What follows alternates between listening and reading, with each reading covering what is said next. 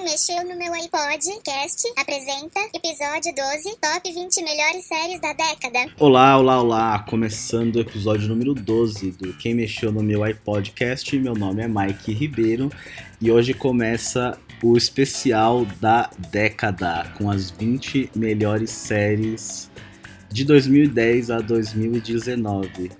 E hoje eu estou muito bem acompanhado também com o meu grande amigo Ricardo. Oi! Tô muito feliz de estar aqui. Tô muito Uh. da hora. Cervejinhas, pepperoni, pizza e um cigarrinho como sempre.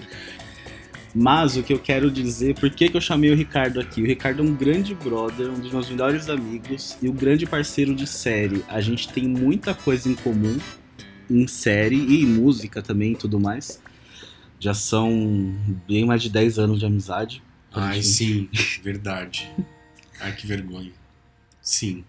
Bom, mas 10 anos de série, 10 anos de amizade, tá tudo certo. Só que a gente nem sempre tem coisas em comum. Por exemplo, eu, eu gosto muito das comédias e o Ricardo não tem muito saco pra elas, né? Não, não é que eu não tenho saco. Eu, eu, eu, eu sou mais uma drama queen, assim, sabe? Então eu gosto de. Eu gosto de drama, eu gosto de sofrência, eu gosto de reviravoltas, Você gosta de eu novela. gosto de novela. É, eu também gosto de umas novelas também. E aí, sei lá, comédia. É, é- é, eu acho que eu fico um pouco nervoso mesmo, não sei. Eu fico com medo de não achar engraçado, ou que eu não tô entendendo a piada, eu não sei. Eu não E tem um consigo- lance também que, tipo, 10 anos atrás tinha a comédia com aquela risada falsa. Nossa, assim, as claques horrorosas, horrorosas, sim. E hoje em dia não tem mais. Ou então a gente não Sim. assiste as que tem, né? É, e a, a, a risada, a risada tá no silêncio, a risada tá nas pausas, a risada tá no, na maldade, às vezes. Eu- Com certeza.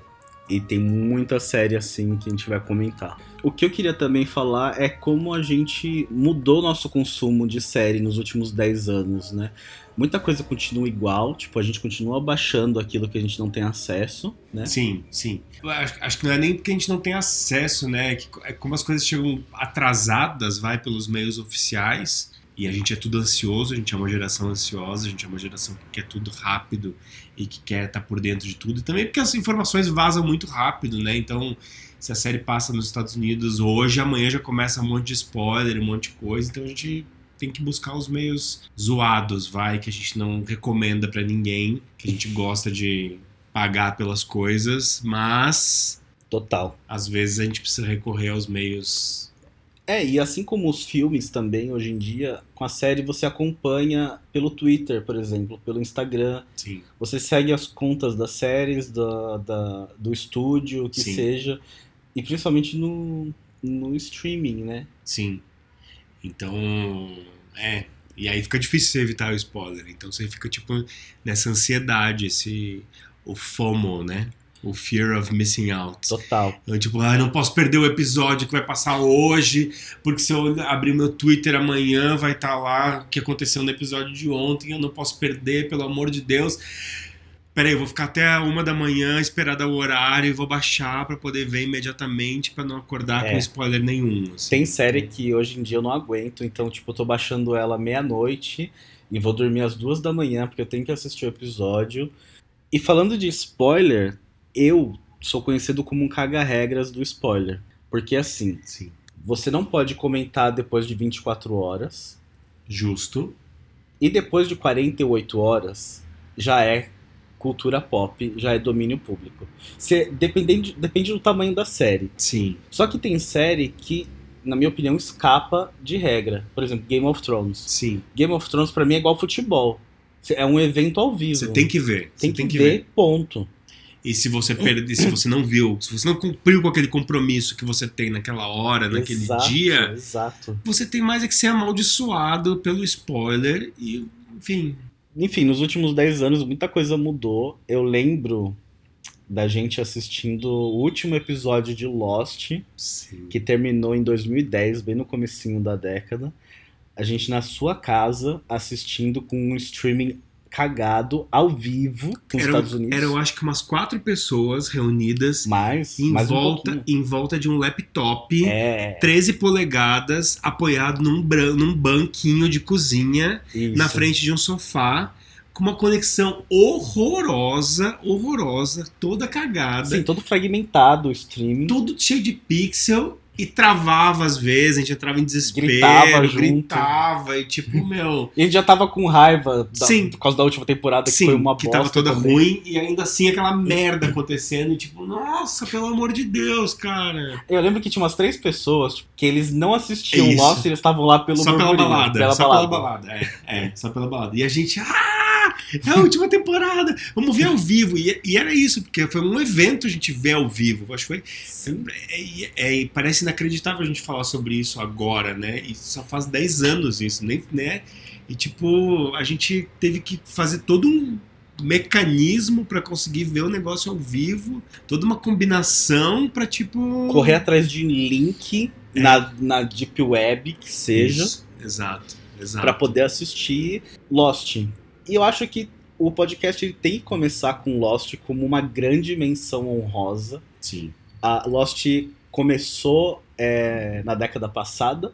E eu acho que Lost, ele começou, a série começou com esse lance de você acompanhar, de você, de vício de série. Sim. Né? Eu lembro. 2004. 2004 começou. 2004. E eu lembro de fazer coisas assim estrondosas pra assistir Lost no dia seguinte ou no mesmo dia. Tipo, por exemplo, eu lembro da, da quarta temporada que eu, gra... eu, ripava o episódio num DVD e eu Sim. subia na casa da minha amiga Regina, que morava na rua de cima. Tinha que subir uma ladeira, eu colocava o meu aparelho de DVD na mochila, porque ele era o único aparelho que dava que lia Dava DVD-R. Aham. E a gente assistia lá o episódio. E era isso. Depois eu voltava pra casa com o aparelho nas costas e tudo mais. E quando e eu saía, que passava acho que de quinta, né? Lost? Passava de É, quinta. Acho que era isso. Eu é, tinha é, aula é. de terça e quinta e eu saía mais cedo da aula pra poder assistir ao vivo. E eu assistia porque um casal gordinho gravava pela, por uma webcam a televisão É deles. verdade, eu existia assistia isso. dessa forma, cara. Tinha isso, é verdade. Tinha Você povo que abria pelo- a câmera pra, pra ver a TV. Nossa, é verdade. sério, a gente era muito guerreiro de ver série naquela época, sério. Se você anos- amava- Nos anos 00. Se você Ver, tipo, amava, séries você ao tinha que ir vivo, atrás, né? cara. Muito Tinha que ir difícil. atrás, não, não tinha essa. E Lost foi, falando sobre Lost a série em si, eu acho que eu, você e a Regina, a gente tem algo em comum, que é, a gente concorda que até a quinta temporada ela foi muito essencial, muito importante pelo Muito. storytelling, inovação, como mudou a cultura também, o comportamento de assistir série, e aquele final cagado. Sim, que tristeza aquilo, cara. Que tristeza. Você esperar por tanto tempo, tantas conjecturas, né? Tanta gente falando, não é isso, é aquilo, é não sei o quê, muitas teorias, Eu tinha um muitos. caderno com a Regina de teoria. Então, gente escrevia, cara. E aí chegar no fim, aquela merda, aquele. Nossa, que hor- horror, que, que lembrança horrível. E, e, e é impressionante, né? É uma bosta, e na verdade eu acho legal isso, o poder das séries, né? Tipo, o poder de você cagar seis temporadas fazendo uma ruim e você fica com uma impressão ruim. Hoje em dia eu não tenho vontade nem de falar que eu gosto, gostei de Lost alguma vez na vida por causa daquele, daquela última temporada. Peraí que chegou a, a pizza, gente. Bom, voltando aqui, a gente comeu a pizza, Ai, comemos muito, pelo amor de Deus. vários queijos. Muitos queijos. Bom, agora a gente vai entrar no nosso top 20. Ai, e eu só Deus. queria explicar um pouquinho da mecânica, que é como a gente fez. Eu fiz o meu top 20, o Ricardo fez o top 20 dele, e nós pontuamos as séries de 1 a 5. Aí agora aqui, um, um pouco antes de começar o podcast, cada um revelou o seu top 20 pro outro. E depois a gente fez a soma e as séries e as séries que não estavam no meu top 20, mas estavam no do Rick e vice-versa, a gente foi por posição, por importância e pelos pontos também, principalmente. Isso. Todos o, todas as listas de disco, de filme, eles vão seguir essa dinâmica, beleza? Então, Ah, outra coisa que não sei, não sei se é importante Ah. dizer é que, né, outra regra é que a série Poderia ter começado antes dos anos 2010, mas ela teria que ter acabado dentro do período. E ela te- tem que ter acabado dentro do período dos anos 2010. Sim, muito importante lembrar, a série ela tem que terminar tem que ser agora. completa. Tem que, ser, ser completa. completa. nos anos do- 2010. Isso. É isso. Tem série que a gente ama de paixão. Foi difícil fazer. Ah, que dor no coração de não poder botar uma em específico que não acabou ainda em 2019, que vai ficar para 2020. E a gente vai falar um pouco dela, acho que no final, né? É, no final a gente vai falar um pouco bom. da, das séries que, que a gente Já ama, são que incríveis, são incríveis, mas que não acabaram não ainda. acabaram. Porque, no, no final das contas, tem que ter um bom final. Isso. Ou não. Tem série no top 20 que não teve um bom final e a gente colocou porque ela é importante. E Vamos aí pega começar? uma posição mais baixa, né? Fazer o quê? Quem manda cagar no final? Vai, vamos lá, Mike. Vamos lá, vamos lá. Começando com a posição de número 20. 20, ai que tensão.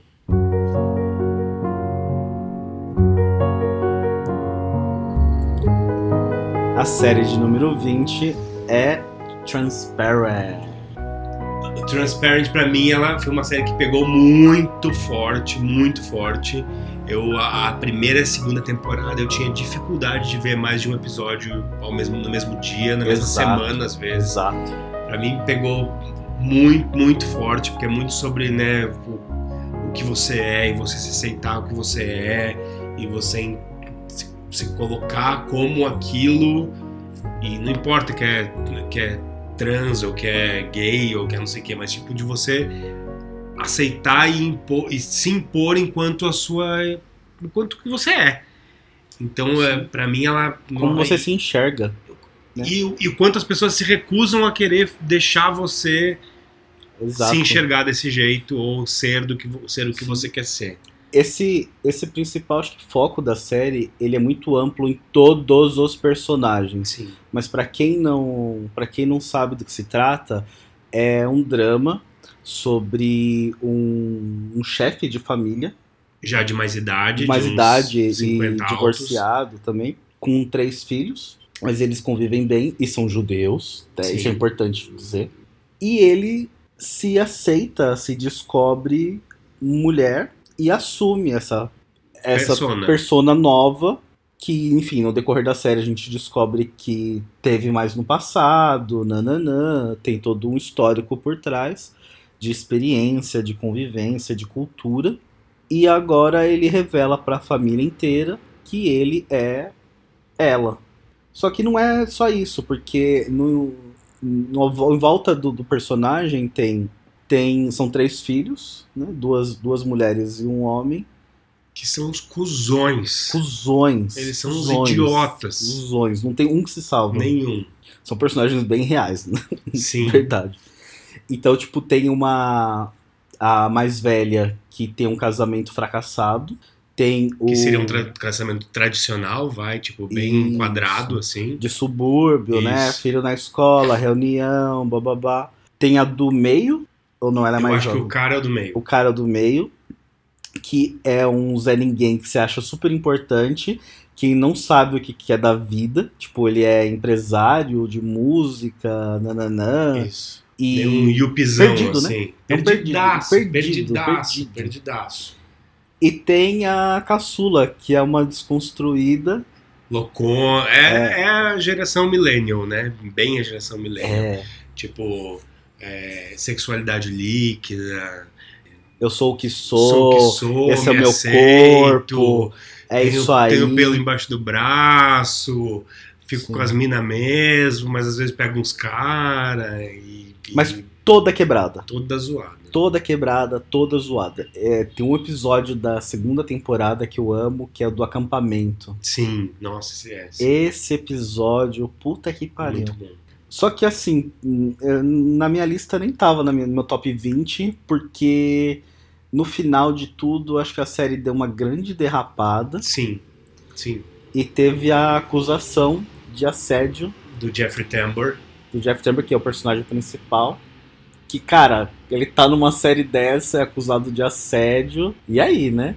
E aí tiraram, cara. Tiraram, e aí, cara. tipo, é bizarro. Tira o personagem principal da, da série pra acabar ela de algum jeito. O, o, o, o, o final é, é bem ruim mesmo, ele não, não, não faz jus realmente ao resto da série. Mas é que é, ele tava na minha, no meu top 20, é, porque eu acho a primeira e a segunda temporadas muito poderosas e muito, muito impactantes. Eu gosto Pra- muito pra da mim, terceira também. A, ter, a terceira é boa também. É, que a, a primeira, pra mim, ela é Não, a primeira é a melhor. A primeira é a melhor. devastadora. Devastadora. Tem um Total. episódio pra mim, que eu acho que é da primeira, do karaokê. Que ele, que ele, no show de talentos. Sim, Pra mim aquilo é sim. horrível. Ele tipo vai se apresentar com as amigas trans dele e é um show de talentos e ele vai cantar uma música, ele convida todos os filhos, uma plateia assim meio improvisada. E aí ele começa a cantar o, é o Somebody That I Used to Know. E aí ele, ó, até me arrepio só de lembrar. E tipo, os filhos sentados na plateia e ele querendo a atenção dos filhos. Os filhos, um, um sai uma hora porque tem que resolver um problema, os dois outros começam a brigar e resolvem sair no meio. A ex-esposa sai também e não fica ninguém, ninguém pra prestigiar ele. Esse episódio pra mim é tipo faca no coração. Faca Total, no coração. total. É uma série pesada, só que tem vários momentos que te aliviam às vezes. É, não, tem ela, um certo humor também. Super. super. Ela não, é, ela não é uma série dramática, né? No, como no É, ela, eu acho que ela não é assim. triste. Acho Não. que ela é mais emocionante. É. E acho que mais ainda é a importância de, de dar voz e, e visibilidade né, para esse tema. Para deixar bem mais aberto tudo isso. E, que ele existe, que pessoas assim existem, que pessoas assim são desse jeito. E eu acho que é importante que é um, é um pai de família, é um pai de família judeu, que tem uma, tem uma tradição judaica na família, que já é uma já é uma coisa mais complicada, então tipo ele vai lá e desafia isso, ele começa a aparecer vestido de mulher mesmo, porque ele é essa pessoa, ele não é mais o, o aquele, aquele pai tradicional de família judaica.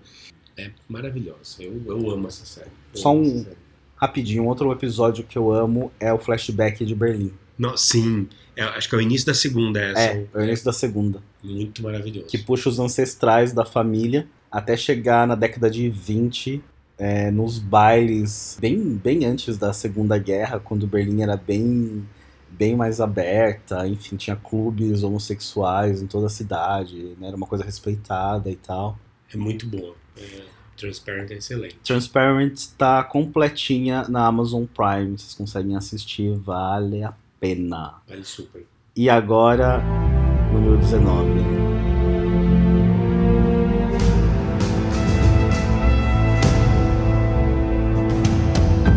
Em 19 lugar, House of Cards. Importantíssimo. Acho que a gente também acho que, acho que é meio mesmo, mesmo mesma questão da anterior. Pra mim, nem entrou menção honrosa, nada, mas o Rick, quando chegou aqui, me lembrou de uma coisa super importante da série. Que eu falei, não, beleza, ela tem que estar no top 20 de qualquer forma. Porque, assim, só teve, na, na minha opinião, só teve uma temporada ruim, que foi a última. Sim. Justamente com a saída do, Kevin do Spacey. Kevin Spacey. Por conta também de assédio. Sim, bizarramente. Coincidência. Ou nem tanto, né? Coincidência ou não.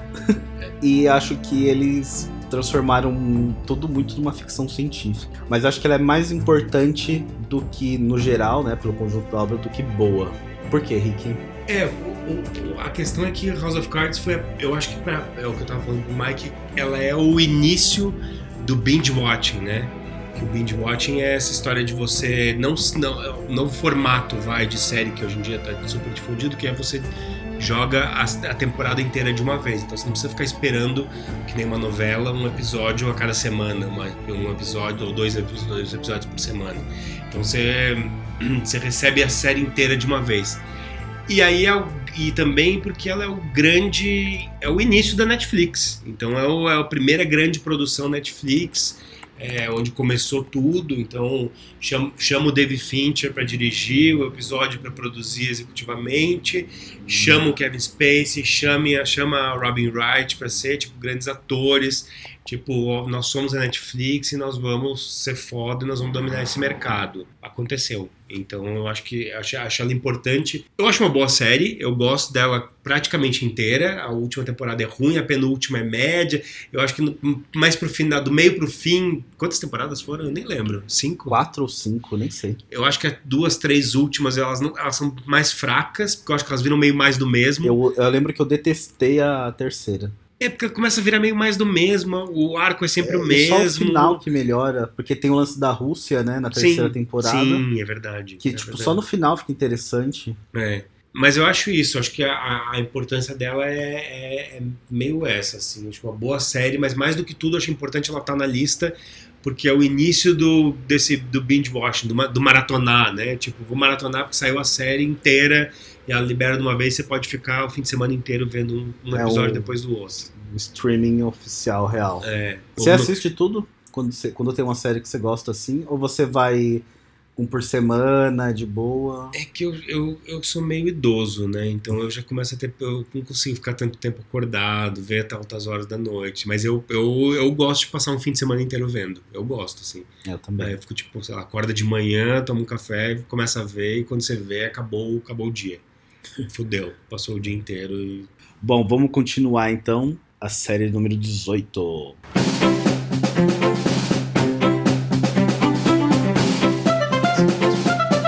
Parks and Recreation. O Rick não assistiu ou você assistiu algumas coisas Eu quebradas? não assisti nada. Eu não assisti absolutamente nada, mas eu aco- acompanho assim de longe e, e, ve- e é isso. Não Os tava, GIFs, né? Não tava. É! E, e é isso, não tava, no meu, não tava na minha lista porque eu não assisti. Eu fui pesquisar, né? Porque a gente não lembra de, eu não lembro de cabeça todas as Claro. séries que a gente vê o que tem de melhor. Então eu pesquisei e, tipo, em todas as listas que você pesquisa sobre melhores séries dos anos 2010, ela tá lá. Eu falei, bom, então tem alguma coisa errada comigo. Não é com a série, não é nada disso. Mas é que é o meu problema com séries de comédia. Olha, com certeza tem algo de errado contigo. Eu sei. Eu sei. Ela é uma série. Bom, ela continua com uma tradição do documentário falso, né? O Mockum... Mockumentary. Mockumentary. E, além disso, colocou incríveis atores e roteiristas para fazer a série, como Amy Poehler? Amy Poehler. E foi a série de estreia do Chris Pratt, Ah, quando ele era gordinho. E fora, é, Maravilhoso. Sexy Ugly. E, da, e a Audrey Plaza, que você conhece ela, né? Sim, sim. A Audrey Plaza. E fora isso, os roteiristas do Saturday Night Live, que foi esse movimento que a, que a Amy Poehler fez, que ela saiu do Saturday Night Live e o Tony Rock também estava em fase de, de terminar, enfim, estava no meio da, da, tempo de, da vida da, da série. Então rolou esse convite e alavancou a carreira dela mais ainda, né? Tipo, ela já era super talentosa no, no SNL e com uma série, tipo, dela, né? Tipo, no, eu lembro que no- na segunda temporada já, ela já virou produtora da série e tudo mais. Ela dirigiu alguns episódios. Mas eu, o, o, eu, eu, eu, li sobre a série, né? Porque é isso, eu vi que tinha alguma coisa errada comigo que não tava, eu fui ler, eu- agora eu quero ver, óbvio, apesar de ser comédia e tudo mais. Mas eu li em vários lugares falando que, tipo, a primeira temporada não é muito boa, mas Não. que todo mundo diz assim, aguente a primeira temporada, que a partir dali ela fica sensacional e genial. Vai que vai. E é sobre um departamento quase que meio de aspones Hum. de uma área da, da prefeitura que cuida dos parques da cidade e tem alguns problemas assim, tipo, risíveis. E é coisa que a gente enfrenta aqui também. Imagino que principalmente em cidade pequena, né? Porque a cidade do Parks and Recreation tipo, é uma cidade super pequena. E são aqueles personagens doidos, enfim, tem umas, uma série de reviravoltas, e você acompanha a vida das pessoas e deu um final, e teve um final bem digno, assim. Eu gostei muito do final de Parks and Recs. E eu fiquei bem triste que terminou. Saudades Amy Poehler. Eu vou ver, eu prometo que eu vou ver. Next! Next!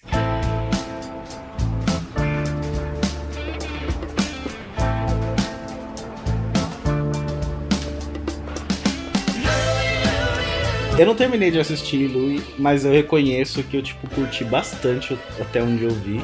É, eu acho que antes de tudo a gente tem que fazer um disclaimer, né? Que tá pegando meio mal dizer que gosta dessa série, que gosta dele, depois de tudo que aconteceu. É, vamos abrir um parênteses gigante agora. É, né? Pra Louis quem não sabe, né? o a, a série Louis é é a série do Louis C.K., aquele comediante de stand-up americano que foi, tipo, devastado com o movimento Me Too, que, tipo, rolou várias denúncias contra ele de assédio. também. Mais uma vez, né? O que, que tá de errado? O que tá acontecendo de errado com o mundo, Mike? Todo mundo tá assediando as pessoas. É que foi um dos acontecimentos da Que década, né? coisa horrorosa, cara. O Me, Too, o Me Too veio pra mudar tudo. Pode crer, pode crer. Olha como tá dentro aí, né? tá, tá, em, tu- tá em tudo. Enfim, a parte disso, na verdade, eu, tenho um- um- uma questão moral minha que eu não consigo saber se é a parte ou não é a parte, se a gente deve re- relevar a a- as atitudes do artista perante a obra. Eu acho que esse é um outro podcast. Tá bom, beleza. Mas é que sempre me, me dá essa. A gente Mas- viu na net, né? De qualquer jeito. Louie é, é uma série muito maravilhosa. Ela é pra ser meio uma comédiazinha, mas ela é uma Maldita? comédia. Comédia soco no estômago, eu diria assim. Quando, É. quando você vê, você tá tipo, caralho, ele falou isso mesmo. O, o humor dele já sempre foi meio assim, né? Sempre foi meio tipo verdadeirão, assim, vou te falar umas verdades mesmo na cara e foda-se. Mas eu acho que no Louis ele vai um pouco. Ele pega uma, uma parte meio dramática, meio tipo dolorida da, de. Enfim, é, é, é, é zoado. Tem episódios muito bons. E é meio a história dele, na verdade, né? Então, tipo, é, é o Louis, que é o Louis C.K., vivendo a vida dele de pai separado, com uma filhinha. Que stand-up, né? um, Humorista. um- um ator de stand-up, exatamente, um humorista de stand-up. E os dramas e agruras de, de- de- dessa, desse personagem. Eu lembro que tem, real. apesar de ser uma comédia, tem episódios extremamente dramáticos. Sim. Tipo, que você sente raiva e, e tipo, pena É. do Luiz, né? Muita pena. Muita É- pena, essa muita que é a pena. foda. E aí, e aí dói, né? Porque, tipo, sentir pena de uma pessoa é muito zoado, né? Então, tipo, você fica, ai, caralho, tô sentindo pena dele, mas caralho, ele é muito coitado mesmo. Puta que pariu, que zoado. E é a forma dele de apontar o dedo pra gente. né? Sim. O que, que a gente tá assistindo pena dele na realidade, né? exato. Tipo, o que, que a gente enxergou nele? É. Porque tem que rolar uma certa empatia. Não, sério, é, é realmente uma série muito incrível. Eu, eu acho ela sensacional do início ao fim. Mas Lu é excelente, sei lá, eu só tenho coisas boas a falar, acho maravilhoso. Fica aí a dica. Louie não está disponível em nenhum streaming. Boa sorte ao fazer o download. Tem que baixar. Tem que baixar. Sim. Sim. Next! Next! BoJack Horseman. Esse desenho, essa animação da Netflix terminou este ano. Foi a última temporada, maravilhosa, diga-se de passagem. Mas o conjunto da obra que é inesquecível. É uma, foi uma outra série que eu, tipo, quando estreava, eu não conseguia assistir de vez, porque eu tava na bad, então eu não conseguia acompanhar, porque é uma série muito na bad. apesar de ser desenho, apesar de ser, tipo, um universo de Hollywood, um universo, sabe, planeta Terra, que são é, animais bípedes que falam e se comunicam com os humanos, enfim, eles vivem em conjunto. E um brinde ao surrealismo aí ela trata de temas extremamente reais.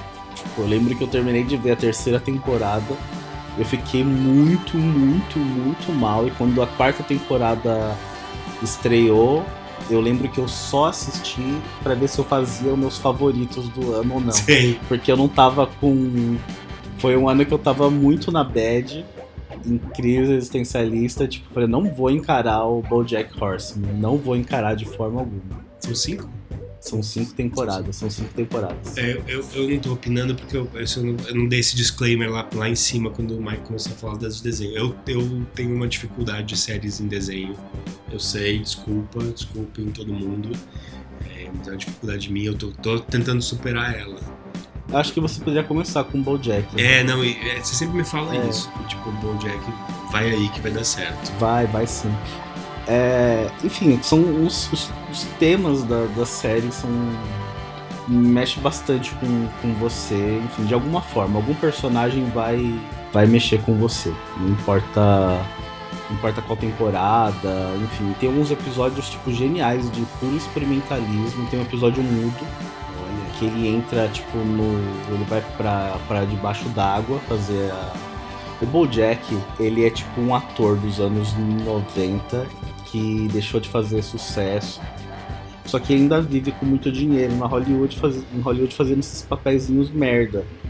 Querendo voltar pra fama. Né? E ele, tipo, é alcoólatra, viciado em droga, só tem amigo bosta.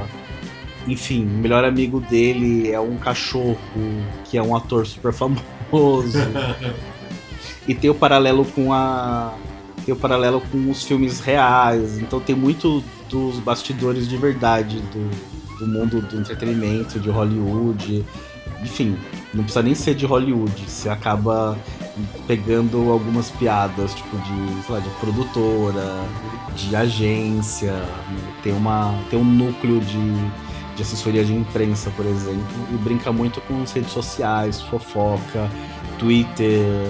Enfim, é uma série que, que tem todo esse universo atual e ao mesmo tempo é uma série. é acho que é a série mais millennial que tá. Que, da, da lista.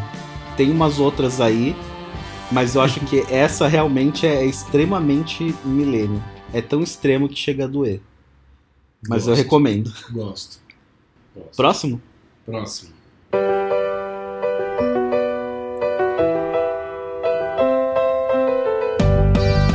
Mais uma de comédia, The Office. A US. ver- US, a versão americana, com Steve Carell e grande elenco.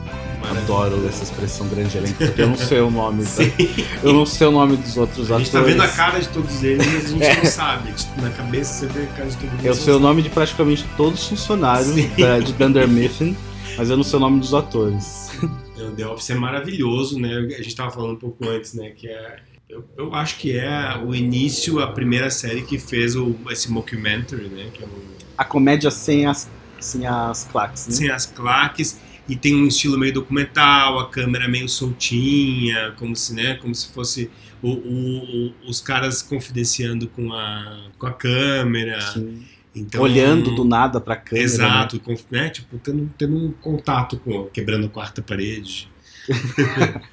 Com a gente, né? Puta, que- qualquer pessoa que. Eu, eu tô passando agora pela minha primeira experiência de trabalhar numa firma mesmo, corporação, assim. E, cara, é, é- é impressionante como tá tudo lá. Tá tudo retratado lá. Tá tudo, Tudo, lá. tudo. Eu, eu não vi ela inteira, eu não vi The Office inteira. Eu vi episódios meio soltos, assim. Não, eu não- nunca maratonei ela e fui em frente. É uma série que eu, é uma série inteira. que eu insisto, principalmente no, no trabalho. Nesses últimos 10 anos eu mudei de emprego acho que umas, umas 3, 4 vezes e é, e é igual, Sim. é tudo igual. Não, é Tanto que tinha, tinha momentos no The Office que eu assistia, eu não conseguia rir porque eu achava extremamente triste. Porque, tipo, cara, eu já passei por isso. Sim. E, tipo, eu, ou então eu tô passando por isso. Sim, E, e dói. É. Dói, tipo, não- eu não consigo rir. sim. Mas no geral é uma série extremamente engraçada. Não, é muito engraçado. O Steve Carell é maravilhoso. Gênio, né? Ele é muito genial, muito genial. Tanto pra comédia como pro drama. Sim. É, eu acho The Office muito boa e tem a sua importância histórica enquanto formato, né? Tipo, quanto trazer um formato Sim, diferente. Formato e também de comportamento, né? Sim. A gente ainda divide, compartilha GIFs, figurinhas. Sim, A gente fala frases da série. sim. Eu, eu falo, a, sei lá, desde quando eu comecei a trabalhar, eu falo That's What She Said em reunião, em lugares sérios. Tipo, a a- o pessoal do trabalho já me. Eu tenho uma camiseta, That's What She Said. e eu nunca vou parar de dizer That's What She Said. Sim. Nunca, porque é um Não clássico. Deve, você não deve É um parar clássico. de falar. Obrigado. Você não deve parar, continua. Vamos continuar então? Então vamos.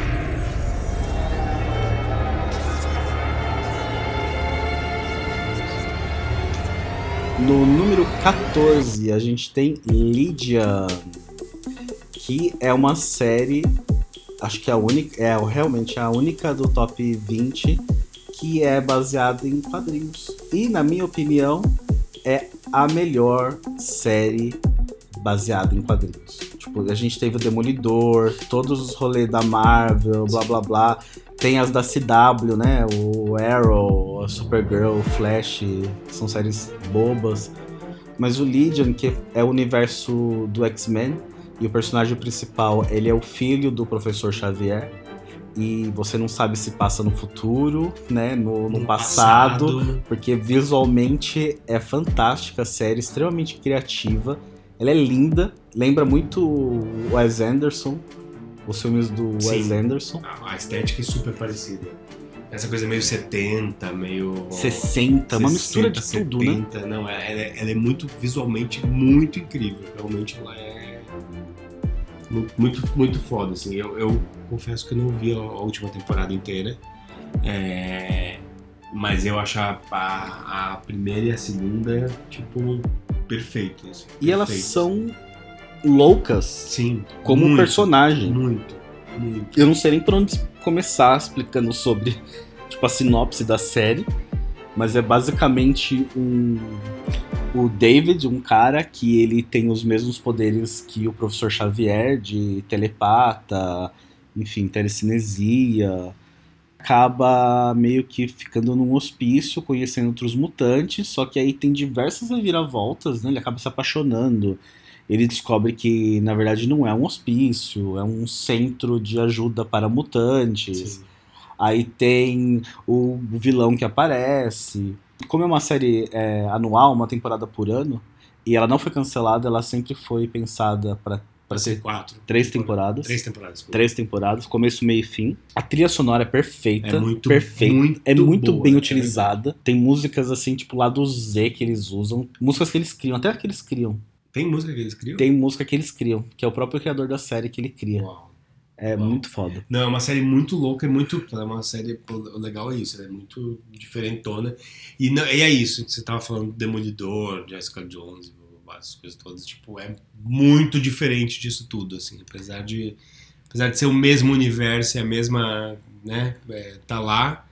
É, É uma série experimental. É muito. É É experimental. experimental. Exato. Porque do nada a- começa uma, uma cena de musical. É, é isso. Tal. É. Tanto que tem um. um, tipo, no último episódio da série, não é spoiler. Tá bom, obrigado. Não é spoiler. Obrigado. Tem uma cena que define tudo. Que foi, cara, era essa música. Quebra ali, começa um musical. Era essa música, não tinha que ser outra música. Falei, caralho.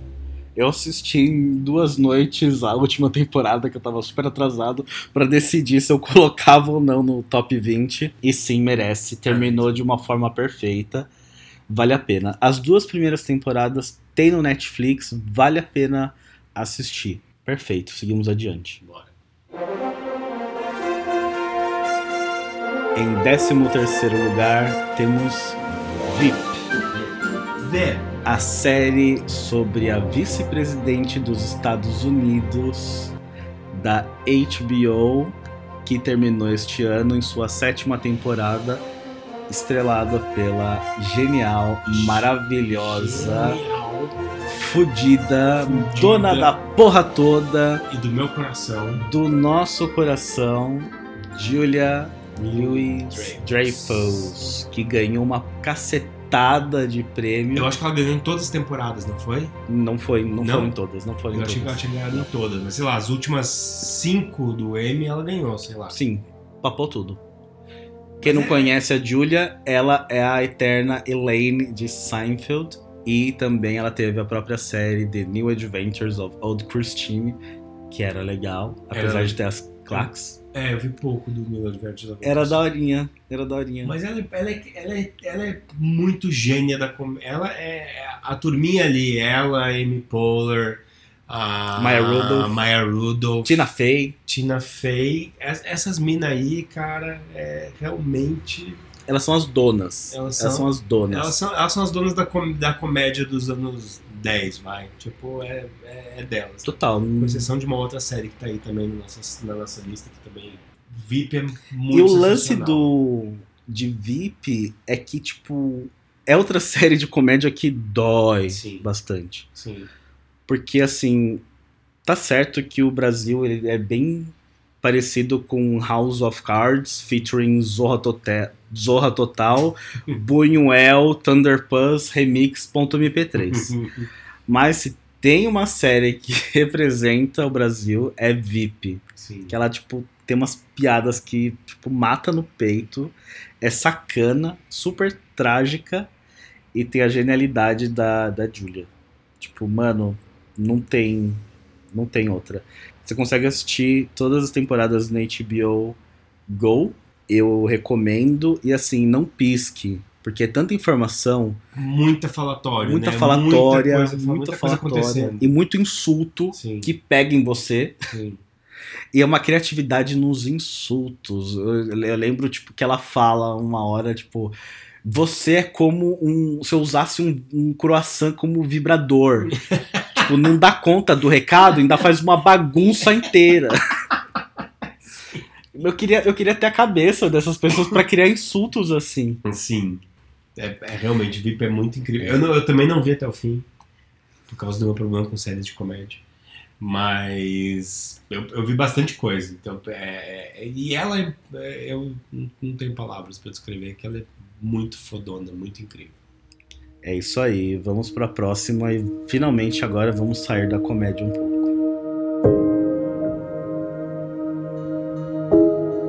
Tá aí uma minissérie deste ano que olha como fiquei surpreso com essa série. When They See Us em 12 lugar. pesada, necessária, importante passar por isso, importante entender que isso acontece para, né? Não a gente que a gente é um pouco mais informado, é importante as pessoas saberem que isso acontece em todos os lugares e que Não só como aconteceu, mas como está acontecendo. exato. não Exato. teve não teve fim tipo uma série uma minissérie tipo baseada em fatos reais né? Tipo Uhum. praticamente 100% ba- em fatos reais. Sobre quatro garotos né? Quatro garotos quatro ou cinco garotos negros que estavam passeando no Central Park na década de 80 né?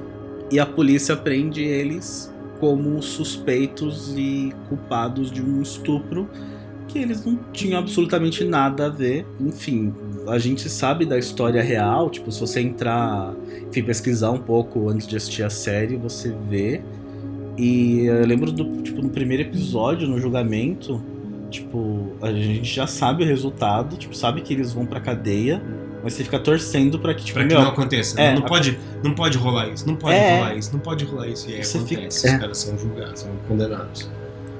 Eu lembro que teve 23 milhões de views no primeiro, nas primeiras semanas, assim. Sim.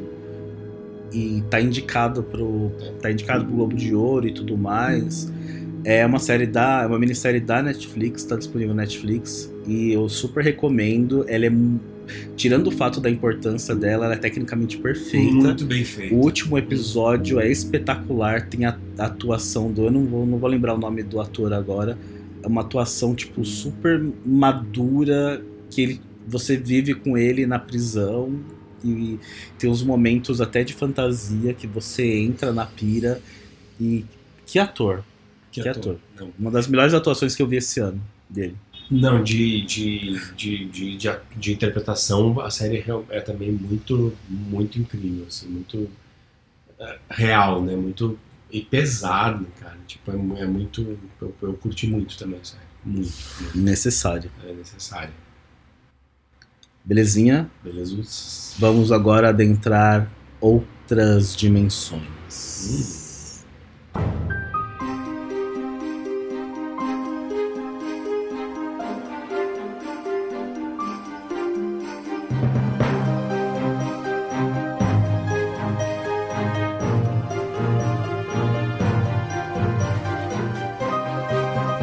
A gente falou de Lost no começo.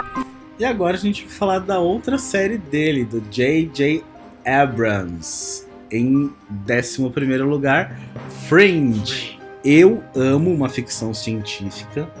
E, na realidade, acho que essa e e Legion são as únicas de ficção científica que tá aqui dentro. Se você puder falar que Legion é ficção científica, Ah, pode sim. Super, Né? Super. mas, cara, Fringe é muito divertida. Acho que é uma série divertida. Pra mim, se tem viagem no, No tempo, tempo, viagem no tempo. é, multidimensões, Aham. é, só essas duas coisas você já me ganhou. Já. Pronto, tá tudo certo, eu, vou, eu vou ver, eu vou Eu gostar. sou o putinho da viagem no Eu tempo. também. Eu, eu até vi por completo uma série que começou nessa década e terminou nessa década, que foi o 12 Macacos, Sim. baseado no filme. Hum. Uma série ruim, É, não tive coragem, Uma série muito bom, eu queria ruim. manter a lembrança. uma série ruim, mas eu fui assistir tudo porque tinha viagem no tempo. Ah, é muito maravilhoso, né? Muito maravilhoso. Amo esse universo, amo esse universo. Ah, e é uma série, tipo, também super criativa, bem desenvolvida, lembra muito Arquivo X, É, sim, sim. muito Arquivo X. Uma versão mais pop de Arquivo X, né? Uma versão menos triste, menos dark, né? De Arquivo X, É, é, é. Porque ela é mais hollywoodianinha e Sim. efeitinhos, ela é toda mais clara. Referência isso- pra caralho, muita referência. Teve até a participação especial do Spock do. Ah, é verdade. Nossa, sim, ele é um personagem bem importante, é verdade. O Leonard. Leonard Nimoy. Isso. Eu sou péssimo pro nome de ator. E, o, e, e o- o Fringe, então, é, uma, é a história de uma divisão do, Do FBI. Isso. é, que... Que- investiga eventos Paranormais, E- sobrenaturais, Isso, enfim. meio- E com a ajuda de um cientista meio doido, assim. Bem doido. Bem doido. E o filho dele Falando em Dawson's Creek, ele, Falando era, o, ele era o Pacey. é o Eu Paisley não, não sei nem qual é o nome dele. Como que era o nome dele? Eu não lembro. Enfim. Mas. é, e a maravilhosa. É. Como que ela chamava? É, Olivia. Olivia. Olivia. Olivia. Aquela, aquele vozeirão. É. Olha, é uma série super divertida e eu gostei de como ela terminou. Eu não gosto do final. Eu acho, acho, acho bobalhão, assim. É. Mas, tipo. Mas acho que fez o jus. mesmo problema do Lost, né? Começou a se criar tanta expectativa do que vai explicar, o que, que vai É. ser, o que, que tá acontecendo, de onde que vem tudo isso, eu não sei o quê. E aí cria-se tantas teorias e conjecturas e tipo, o que, que vai ser que aí, puta, quando você vê, você diz, ah, beleza. Ah, é, tá, era é isso. isso. é, bem. Um grande parênteses agora, falando agora no, no universo Lost, uma série do Damon Lindelof que eu gosto bastante, que é o The Leftovers, Hum, que ele Leftovers estava lá em cima na minha lista, mas a gente acabou não colocando. Uma série de três temporadas, HBO Go, vá e assista. Rapidamente conta a história de que do nada, meio que um terço da população da Terra desaparece. Se passam três anos, as pessoas têm que conviver com isso. Então cria-se seitas, cria toda uma convivência nova e traumas gerados. E, enfim, são episódios dramáticos. Tem a Liv Tyler, por exemplo. Tem a maravilhosa Aunt Lydia do Handmaid's Tale fazendo uma personagem icônica. E a série é tão foda, é tão foda, é tão foda. Tem um grupo na série que eles se vestem de brancos, não falam nada e vivem fumando cigarro. Quando a HBO cancelou a The Leftovers, um grupo de fãs foi até o escritório da HBO lá em Nova York, vestido de branco, fumando cigarro, com as plaquinhas tipo renovem The Leftovers. A série foi renovada, ele ficou muito mais louca e pra mim teve um final bem satisfatório. Tipo, não rolou tanta explicação, porque não era uma série sobre explicação, não é sobre isso. A gente não vai saber porque as pessoas desapareceram e tudo mais. Mas assim, como afeta? Como afeta Como de bastante. repente sumir. É, O que que, o que que uma pessoa sumir da sua vida é, ocasiona. Eu, eu, eu vi a primeira, eu vi. São três? são três temporadas. Eu vi a primeira, eu vi um pedaço da segunda, a segunda eu já achei meio, meio arrastada, meio difícil, eu abandonei. E por isso que ela não tava na minha lista também. Tipo, na, na do Mike tava, na minha não tava. Porque eu não. Aí nem vi a terceira. Putz, ah. Mas vale a pena. É bem legal. Vamos entrar no top 10? Ai meu Deus, vamos! Vamos cantar junto, Ricardo? Vamos! vamos! Tararara, tararara, tararara. Não vou colocar a música original. É essa música que a gente tá cantando. Tararara. Game of Thrones em décimo lugar. Olha, GOT. A impor- Gote. GOT. é uma série super importante. Ponto. E que juntou a humanidade inteira. Sim. Seja você da esquerda, da direita, judeu, talibã, islã, russo-americano, Todo Coreia mundo para- do Mal, todo Coreia mundo do Bem. parava Todo domingo mundo parava domingo pra ver Game of Thrones. E é isso. E no dia seguinte todo mundo comentava. Comentários tipo ao vivo, derrubando o Twitter, tudo. E, e foi uma sacada muito genial, né? Porque a série de livros ela é super famosa e super mitológica, né? Tipo, as pessoas são. Uma legião de fãs. Tipo da Senhor dos série, Anéis. Tipo Senhor dos Anéis. Tipo, é todo um universo criado por. Né? E tem a história do cara que não escreve um livro a cada, sei lá. E aí nunca escreveu o final. Não. E aí tinha todas aquelas, né? Ah, mas o livro, o livro 2 e 3 é a temporada 4, o livro 1 é a temporada 1 mais um pedaço da 2. Então, tipo, as pessoas criaram muito um rebuliço meio por isso. É, Tinha. Outra coisa que aconteceu bastante nessa série foi os. Porque era muito. Os personagens morriam muito, né? Tipo, personagens que você gostava Morreu morriam muito.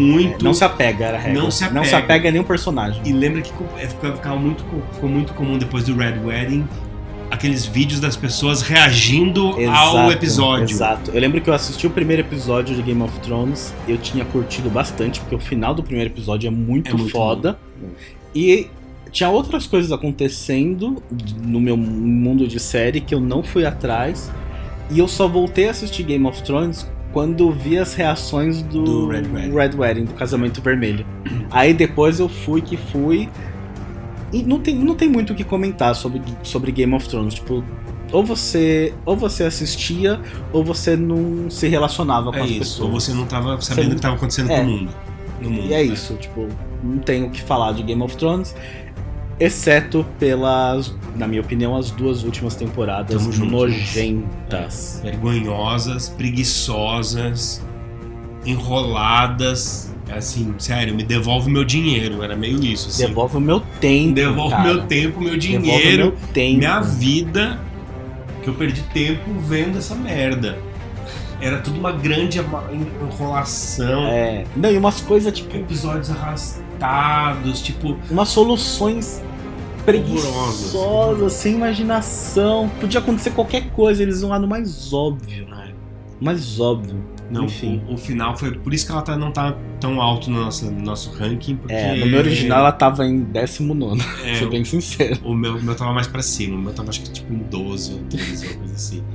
Mas é. Mas é isso, ela é importante porque ela, ela virou um, um, um esporte. E ela né? tá viva Tipo, até hoje. Sim, É uma série que tá viva até hoje. Sim. E vai ficar. sim. Ontem eu fui na CCXP, o que tinha de Game of Thrones lá. Tinha, tipo, não só é, produto, mas, tipo, tinha stand de Game of Thrones. É, e isso foi outra coisa também, né? Tipo, muito, muito marketizada a série, né? Total. Tipo, muito sobre Tem produtos merchandising, e- todos os produtos. É tipo um Kiss da série. assim. E, e, bom, eu trabalho com isso, né? Com pós-produção, então foi tipo.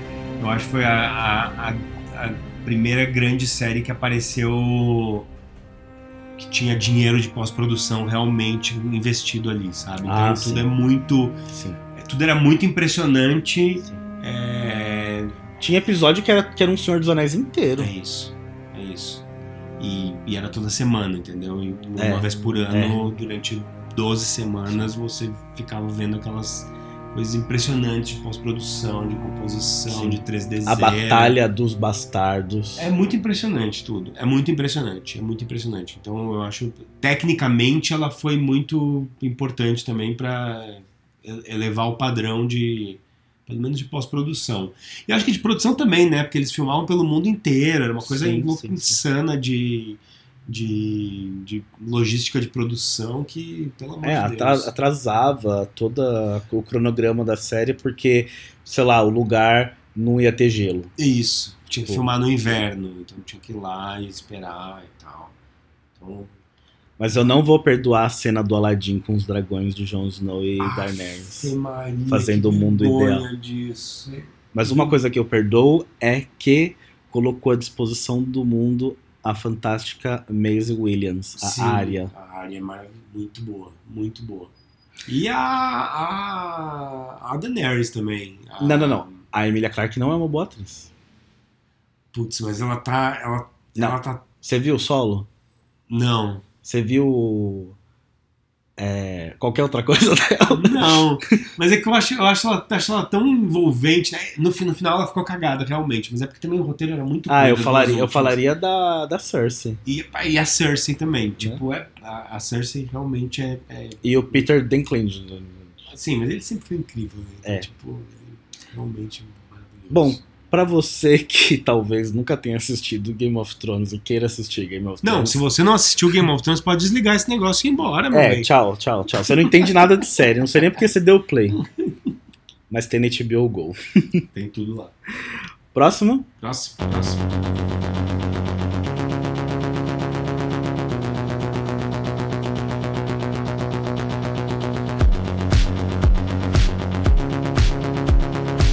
Grandes garotas. Grandes garotas. Grandes garotas. Qual é o nome da série? Garotinhas. Em nono lugar, Girls. Girls. Girls. as garotas de Nova York, as Millennials. As Millennials. É, é quando você quando você tava falando da nossa série Millennials do BoJack, eu falei, meu, não, eu acho que Girls é mais Millennial ainda.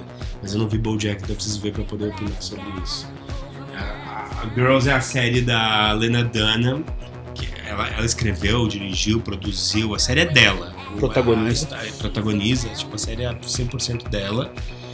É, sei lá, é um Sex and the City dos anos 2010, é, dos Millennials. É, bi, bigênero. Bigênero, exatamente. Porque Sex and the City é sobre quatro gays, sim, né? sim, sim, basicamente.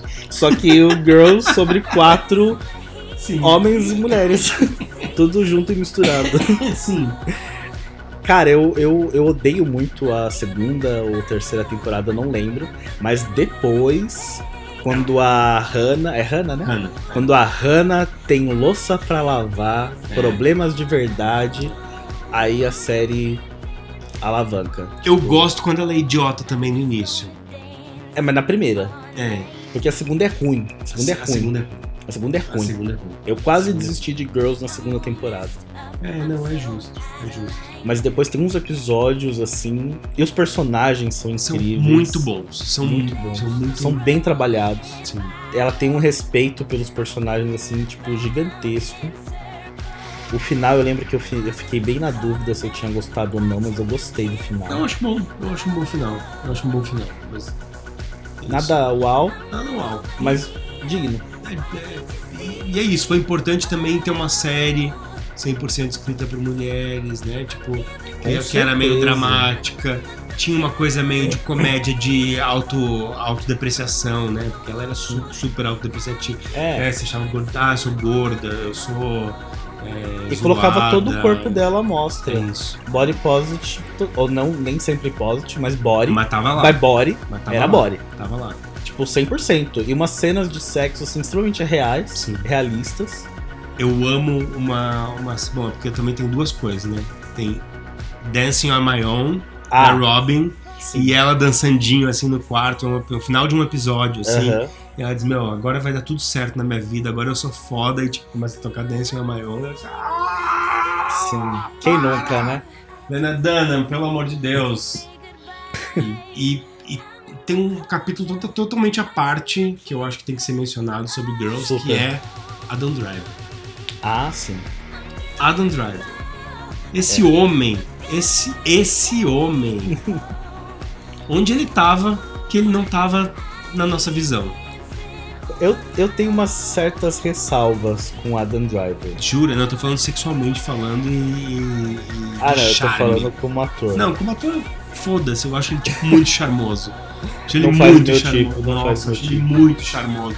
Esquisitão, alto, meio desengonçado, assim, meio. zoadão, assim. Pra, né? pra mim ele fede, eu acho que ele É, sim, ele fede. sim, e você vai dar banho nele. Next! Four and three and two and one one. Falando em meninas, elas, As as, meninas- rainhas, as novas rainhas do humor de Broad City em oitavo lugar. Yes, Queen! Yes! É, que série incrível essa, que série incrível. Essa é, eu, eu não vi essa última, confesso. Aham. Eu não consegui ainda ver a última. Mas ela, é, e ela também, pra mim, ela é inaugurando um, um outro tipo de humor, é tipo... Total, é vamos- novo. É novo, é um vamos- humor novo. É. O que, o que o The Office fez pros anos 10, 2010, o Broad City fez agora pro, pro, Pra frente. pra próxima década que tá vindo. Com certeza. Com certeza. É uma mistura de nonsense com muita realidade. Hum, É, é isso, eu acho que é, que esse é o ponto que você falou. É, é esquisito, é nonsense, mas é real para um caralho. É tipo Aham. muito. É um real, é um real para cintaralho. Sim. Não, é, é- é- as meninas são muito geniais, são muito geniais. Ah, A premissa é super a básica, né? Tipo, duas amigas que vivem em Nova York e tem que pagar boleto. É isso. Basicamente é isso. É isso, cara. Não tem muito o que, o que comentar sobre. No comentar tem bastante. E elas Mas, são tipo, meio premissa- losers, elas. Meio não, elas são Elas são completamente losers. losers. Elas são losers. Elas são losers pra caralho, mas elas se acham espertonas e se acham. É, é tipo um Girls menos glamuroso. Sim. É, sem glamour nenhum, né? Não Porque tem são glamour sempre nenhum. muito quebradas, né? Sempre muito Não. fodidas. E elas começaram na. A Ilana Glazer e Abby jo Jacobson, elas começaram na internet, Ah, é verdade. É verdade. É verdade. criando tipo. YouTube, né? Sim. Começaram no YouTube. E, o enfim, Instagram da Ilana é maravilhoso. Ah, tipo, sigam ela tem uns elas, stories por muito maravilhosos. Muito maravilhoso. E elas são muito. Elas são, elas são muito brothers também na vida real, né? Então, São. tipo, São sim. elas estão sempre juntas, sempre. Eu acho que é, é muito legítima a série, porque ela é muito. É, é isso Elas são realmente muito amigas, dá pra ver essa. A interação delas é muito real. Assim. E é uma série também, tipo, apesar da esquisitice, do humor nonsense, da realidade, tem uma coisa bem legal sobre a amizade. Sim. A amizade das duas é muito, muito foda. Porque elas estão sempre lá uma pela outra, É. sempre se apoiam uma a outra, estão sempre Sim. ajudando. E assim, cara, é reconhecer que, tipo, nada é nunca perfeito e você tem que apostar em si mesmo sempre. Sim. E é isso. E essas meninas, assim, elas já são épicas. E eu tô louco pra ver o que elas vão fazer mais pra frente. Eu também. Dois. Muito. Dois. One and one and two and one. Next! Next. Falando em rainhas do humor, a rainha do humor, em sétimo lugar, 30 Rock, a série da Tina Fey. É o que a gente falou antes, né? É a turminha, essa, essa aí que são as rainhas do humor dos anos 10. É, acho que até antes, né? Acho que é isso. Elas começaram meio a aparecer valendo nos- no, ano Total, 00. total. É, é uma turma que veio do, do SNL também, né? Do Saturday Night Sim, Live. até o Alec Baldwin que faz, a, que Ué. faz o 30 Rock. Nossa, o Alec Baldwin é a- quase a melhor coisa do. Se não, eu não consigo decidir o que é melhor no Terry Rock. Eu não Terry sei Rock também. é- Tem o Tracy Jordan, o Tracy Morgan. Tem a, Tem- a- Como é o nome da mina que depois fez o Kim Schmidt? Ai, eu sempre esqueço o nome dela. Puta que. É, é- Sério, é o melhor série, outro, é Ela é sensacional. E- essa série é muito E tem um, um lance da Tina Fey de, de fazer piadas, que ela repete isso no Unbreakable Kim Schmidt. São aquelas piadas super rápidas, aquelas piadas de detalhes, piadas de fundo, que se você, tipo, piscou, você perde. Perdeu. Você perdeu. E são, e infelizmente ou felizmente, sei lá, são piadas que meio que só funcionam no inglês também, né? Sim, não tem tradução. Não tem tradução. A graça tá no, no, na- na- no- no idioma, né? no idioma, na referência. Tipo, e, e é uma coisa que eu amo da série são os mini flashbacks. Sim. Que, elas, que eles comentam alguma coisa e depois já corta. É Uma coisa que tem no Family Guy e tinha até nos normais, lembra? Sim. Esse mini flashback. Aham, aham. Ah, eu. 30 Rock é, é muito legal, é muito incrível. Essa série é muito. Eu, eu que não sou das comédias, mas ela é, é de, é de verdade de cagar de rir, assim. Acho Sim. muito engraçado. Você assistiu tudo? Eu acho que as, as últimas eu não vi. São quantas ao todo? São acho que oito. É, são muitas me temporadas. É. Mas o. Eu comprei o box. É? Eu não aguentei, eu comprei o box outro É, dia. é muito bom. Mas tem na Amazon, viu, gente? Tem tudo na Amazon. Tem tudo na Amazon. E eu queria destacar aqui um episódio especial número 100, com duas horas de duração, que foi gravado ao vivo Ah, é e repetido, porque por conta do fuso horário norte-americano da- das costas. Sim. Então eles fizeram o mesmo episódio duas, Duas vezes, tem versões diferentes, né? Com atores diferentes também. E cara, tipo, eu nunca vi algo assim e nossa, entrou pra história. É surreal, funcionou, é hilário e, e você e você realmente vê que é ao vivo. Foi tipo um Saturday Night Live de um, um sitcom, Sim. uma série, tipo, carai, Tink Wink. Caralho, Tink Wink. E o Alec Baldwin, né? Meu, que, esse cara. Ele, ele é muito foda, ele é muito engraçado, ele é muito Sim. perfeito. E fazendo piada dele mesmo, né? Se toda- zoando o tempo inteiro, se zoando o tempo inteiro É. Ele foi. E na, e na série, né? Ele é o chefe lá do, do da- estúdio. do estúdio. Ele é meio que um, um trampzinho, né? Super, super. Só que ele é do bem, É. entre aspas. Não, porque ele é um cuzão, ele é um mas... cuzão, é, re- republicano, Sim. mas, mas tá valendo. Fazendo piada de todo esse universo. Como eu disse antes, Terry Rock tem na Amazon. Amazon. Próximo. Em sexto lugar, objetos cortantes. Cortantes, ou afiadinhos. Afiadinhos. Objetos né? afiadinhos. Objetos afiadinhos. A Sharp do- Objects. Sharp Objects, a série do. A gente pesquisou antes pra gente não fazer papel de bobo. Claro. Do Jean-Marc Vallée, é que é, o, o nome dele é difícil. Ele é o do. Ele é daquela, daquele filme que eu amo. Crazy, C-R-A-Z-Y. Sim, sim, sim, sim. É, Eu falo desse filme no podcast 4 Kit Gay. do Dallas Buyers Club. Eu não lembrava que ele era o Dallas Buyers Club. Ah, ele fez? É dele. Eu gosto desse filme. O Wild da Reese Witherspoon. Nossa. É dele? Tá, O Wild da Reese Witherspoon. vamos voltar pros Ok, objetos voltamos, afiados. vamos lá. Com a gloriosa. Nossa, parecia um Faustão. né? Essa fera gloriosa Amy Vem aqui, Amy Adams. Olha, minissérie da, da HBO, Isso. então você consegue assistir.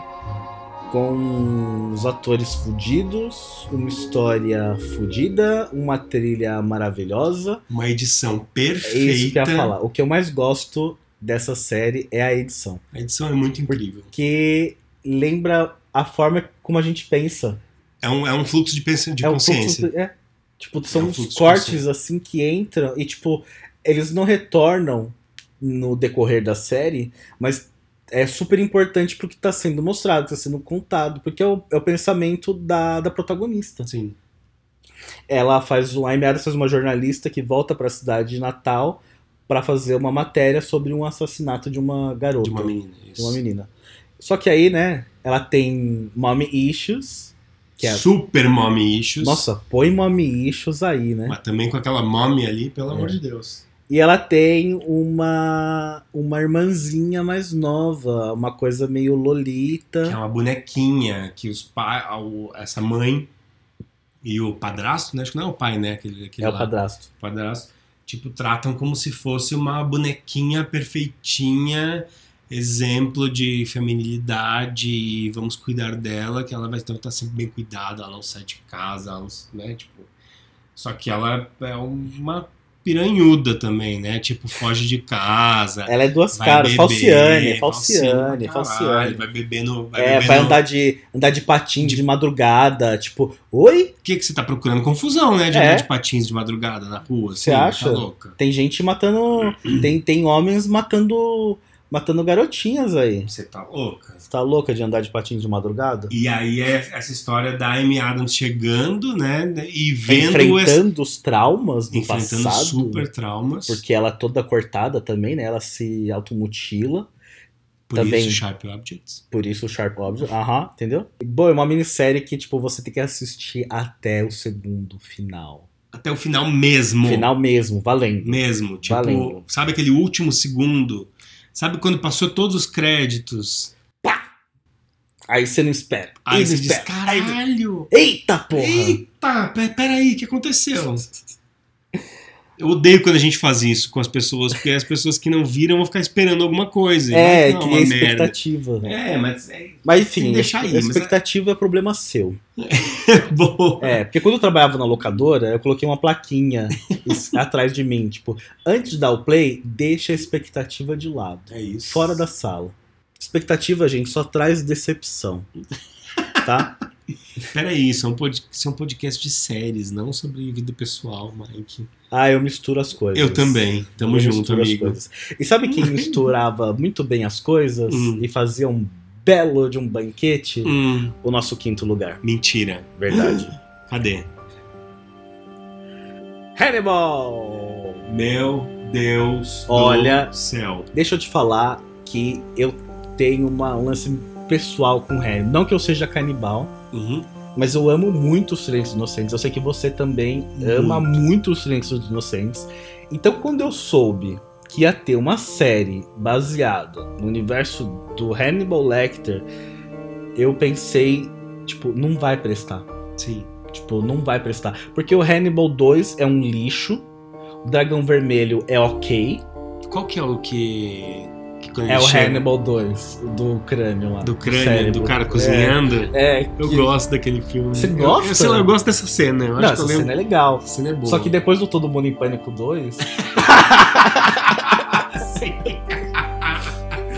já não rola mais essa cena. Uhum.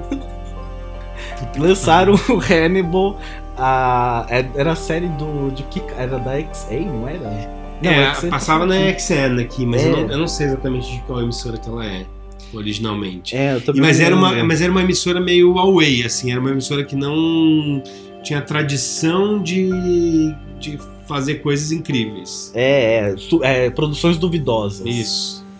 NBC, Bom, eles fizeram uma série pra maiores de 18 anos. ou mais. Ou mais, eu né? diria que é tipo mai- maiores é. de, sei lá, 30 anos. Sim, depende do, do seu estômago. Com aquele ator fudido, Mads é Mikkelsen. Mads Mikkelsen, Mads Mikkelsen, do A Caça, assistam esse filme. E com Lawrence Fishburne, maravilhoso. E quem mais tinha no filme? O, No- o, o principal lá, o outro principal que eu não sei como é o nome do ator, Que nunca mais fez nada. mas que não precisa. Tá precisa. tudo bem, ele cumpriu o papel dele na Terra. Porque Total, eu não sei dizer quem é mais importante naquela série e quem tá mais foda, se é o Mads Mikkelsen ou é ele. Então, São é uma dois. dança, né? São os dois. É uma dança. É tipo valsa, você não dança sozinho. Eu acho, eu acho que o grande barato. Nossa, parecia um tiozão agora. É, o grande O barato. grande barato da série são realmente as interpretações. O Will, né? Como é que ele chamava? Will, Will, aham. que é esse, que é o policial, investigador. o investigador, né? policial, o- consultor do Consultor. FBI. Meu, esse cara, ele é ele é muito bom ator, muito bom ator. O Mads a gente já sabia, porque a gente já viu ele em outros lugares, a gente já sabia Sim. que ele é muito incrível realmente, mas esse cara, tipo, eu, eu realmente amo muito de paixão essa série, porque ela é, são, tem episódios extremamente chocantes que te embrulham o estômago. de gore, né? De violento, É, é, de... só que assim, é, tem todo um requinte artístico, uma direção de arte perfeita. Assim, é, é tipo uma ópera expressionista de horror com terror psicológico. E, e a cena final, a última cena do último episódio, que é tipo um lance íntimo terrível de violência e amor, é tipo de uma crueldade muito chique. Sim. Tem que ter o paladar muito afinado É, pra. eu, eu acho que isso é, é uma série muito chique. É uma né? série muito Ela chique. É muito chique. Ela é muito bem filmada, ela é muito bem fotografada, a direção de arte ela é incrível. É isso que você falou. o- o- o- as cenas são violentas para, pra caralho, tipo, dá um, um nó no estômago, mas tá tão bem filmado, é tão bonito, é tão artístico, é tão plástico aquilo.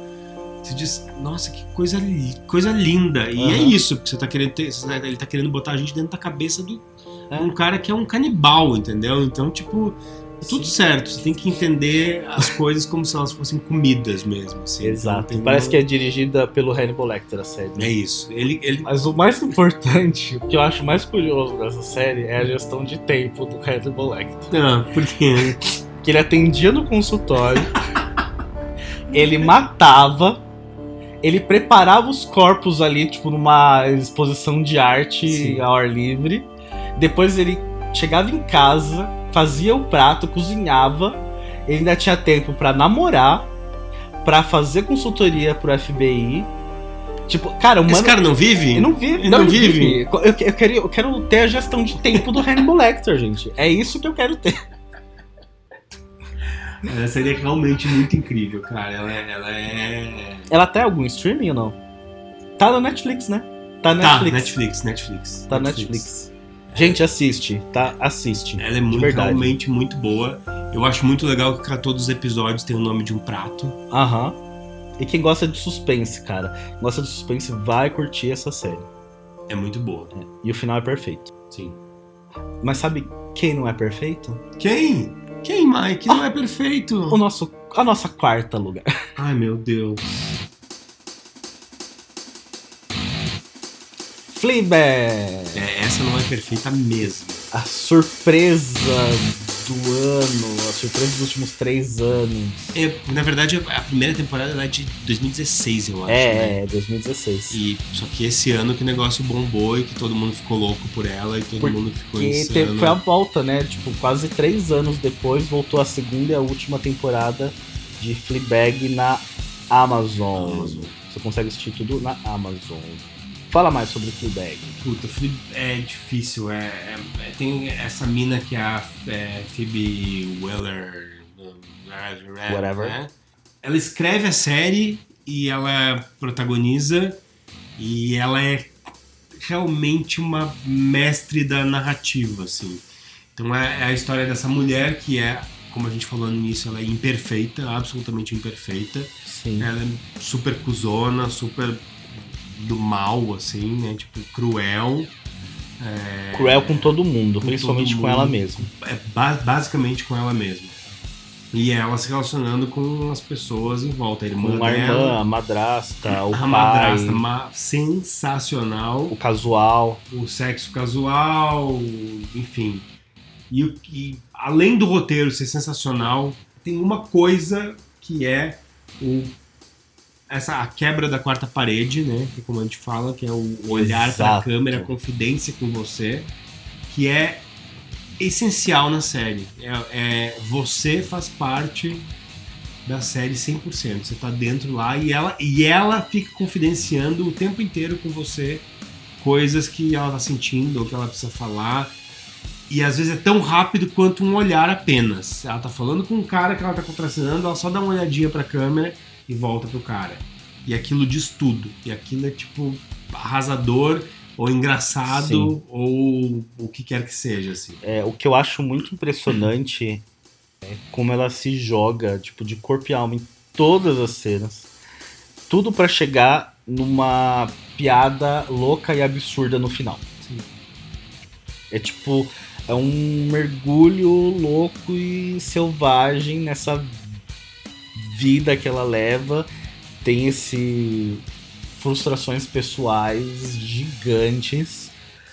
Enfim, Ela é meio uma loser, né? Também. ela é totalmente loser, uma ela é loser. totalmente loser. Uma loser financeira, uma loser de emo- emocional. É. E, e ela meio que não aceita, né, ser loser, assim. Tipo, ela sabe o que ela é, mas ela não. Tipo, Sim, não tem nenhum momento que ela se define loser. É. Mas ela não se define também como a última bolacha do Sim. pacote. personagem real. É uma personagem real. Uma personagem real. Tem, tem até uma, uma frase que ela fala que ela se assume, né, como uma péssima feminista. Sim. É tipo. Uou! É, real, sério, foi, foi muito, muito chocante ver e foi. O, final da segunda temporada é. É, o discurso do padre eu, des- eu, não, eu nunca vou esquecer. destro, destroçando corações. Destro, destrói corações e depois tem a cena do ponto de ônibus também que. É, pô, a, a, a segunda temporada eu acho ela. A primeira eu acho perfeita, do Aham. início ao fim, eu acho ela, tipo, Total. sensacional. A segunda eu tive um pouco de dificuldade no início, porque achei que ela tava meio que indo pra um caminho esquisito, não sei, meio, meio diferentona, assim, ficou meio. Mas da onde que parecia- surgiu esse arco, né? É, ficou, sei lá, uma história meio nada a ver, de repente apareceu, comecei pro lado, mas eles começam a fazer caralho, caralho, cara, não acredito que tá indo É. pra isso. Mas, cara, caralho, meu Deus do céu! E aí, tipo, aquele final, você diz, meu, pô, acabou, beleza. Sim. É, o personagem do padre questiona, né, quando a segurança da quarta parede, né? Tipo, Sim. por que, que você ficou olhando toda hora pro lado? Ele é o único, né, que faz isso. Ele é o único que, que, que questiona, enxerga, que que enxerga isso. Foda, foda, foda. E o que será? Será que ele tá, tipo, vendo Deus porque ele vê Deus? Será que você é Deus? A gente é Deus que tá vendo isso tudo? E aí ele enxerga porque ele é um homem da fé? Olha eu viajando. Enfim, somos testemunhas de Fleabag. É realmente uma série sensacional. Olha, estamos entrando no top 3 finalmente. Ai, meu Deus. Só pra falar que do quarto ao primeiro lugar, nós demos match na nossa lista. 100%. Tipo, acertamos. Acertamos não, né? Na mesma ordem, mesma na mesma ordem. e as mesmas séries. Quem conhece a gente, né, sabe que Não é surpresa não nenhuma. é surpresa nenhuma, mas vamos lá. Terceiro lugar é dele. Walter White and Jesse Pinkman. Que, é, eu não sei nem o que falar sobre Breaking Bad. É, o que falar, né? Breaking Bad, bitch. Bitch. É isso, Breaking Bad. Cara, É, foi- foi um universo tão, tão rico que foi criado e, e, de novo, mesmo na mesma história do na mesma história do Game of Thrones, né? Também foi uma coisa que meio que criou uma cultura de ver, puta, você precisa ver Breaking Bad. Você viu Breaking Bad? Você Sim. viu o último Breaking Bad? Você, você- puta caralho, o que, que vai acontecer no Breaking Bad? série de gente grande. Série de gente Game of Thrones não é série de gente É. grande. dura, né? Ela é dolorida e o, o, o, o arco de transformação Sim. do personagem do Walter White e do Jesse também. Mas é que do Walter White é mais visível. É uma assim, série que. que ela, ela agradou todo mundo. Todo mundo. Tipo, tanto a crítica, tanto os fãs, enfim. Você assiste a série e, e o melhor de tudo, tipo, uma das melhores coisas da série é, é que ela chegou a um final perfeito, assim, tipo, ela teve um final, é difícil terminar a série, né? Tipo, Não, ainda mais uma série como essas que, que ela, ela se mantém bem até o, até o final. Ela, tipo, total. todas as total. temporadas são muito boas. Não tem, pra mim, ela é, ela é 10-10, ela é perfeita inteira. É, tem assim. muita gente que eu conheço que não gosta da primeira e da segunda. Jura? Sério. A primeira eu Sério. acho absolutamente perfeita. A minha história com Breaking Bad, eu lembro que é, essa eu assisti, tipo, semanalmente semana. com os Estados Unidos, eu esperava. Eu lembro que o final da penúltima temporada eu relembrei Lost e assisti ao vivo, achei um streaming. Mas ah, o começo, o meu começo com Breaking Bad, eu tra- trabalhava na locadora na época, quando estreou. Aí eu assisti, falei, ah, legal, uma série nova e tal. Aí eu vi o primeiro episódio, tipo, eu não curti. E eu fui pra Dexter. Uhum. Fui pra Dexter. Aí depois eu lembro que terminou a primeira temporada e tava todo mundo comentando no Twitter. Tava todo mundo falando sobre o final de Breaking Bad, Breaking Bad, Breaking Bad. Falei, quer saber? Vou dar mais uma chance, né? Aí eu revi o primeiro episódio. Aí depois, quando eu vi o segundo episódio, daquela cena da banheira. Sim. Porque pra mim, cena da banheira era psicose. É super. Agora você fala cena. Ah, cena da banheira. Tipo, pra mim, tipo, qual cena da banheira? Do Ah. Psicose ou do Breaking Bad? Aí foi tipo, mano, não. Que, que, que caralho de série é essa, mano? É muito louco. E foi só ficando mais e mais perfeita e deixando os personagens cada vez mais complexos, adicionando mais personagem. Adicionando cada, mais, cada vez mais camadas a eles, eles vão ficando cada Sim. vez mais, mais real. É, é muito. É, é uma, é uma série de personagens de, é, de evolução de personagem, de como que alguém vira outra coisa. Meio É. isso. assim. E, e você faz as coisas por você mesmo. É isso aí. E. Puta, e, e- e tu- tudo, tudo que vem em volta, né? E tem tanta coisa que criou, aí depois o, o spin-off maravilhoso de, do, do, do Saul Goodman.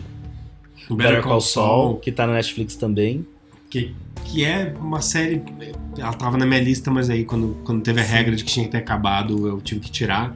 Nossa, caiu alguma coisa aqui, peraí. Às vezes eu acho Better Call Saul melhor que Breaking Bad.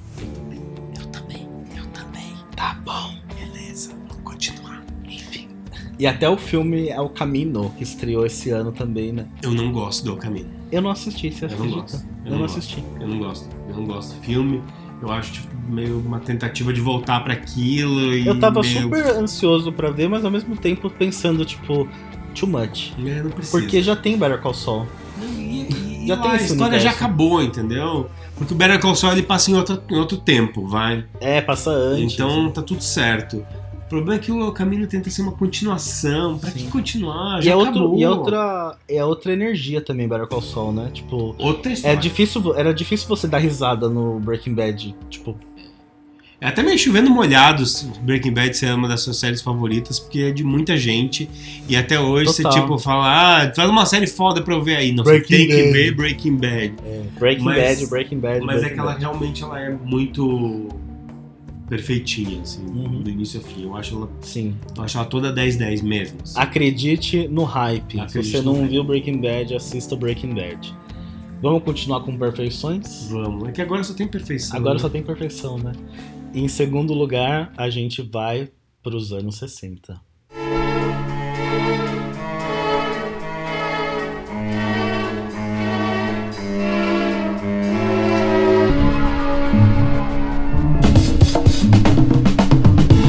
Mad Men, a série do meu coração, juntamente com Seinfeld, Six Feet Under e Mr. Robot.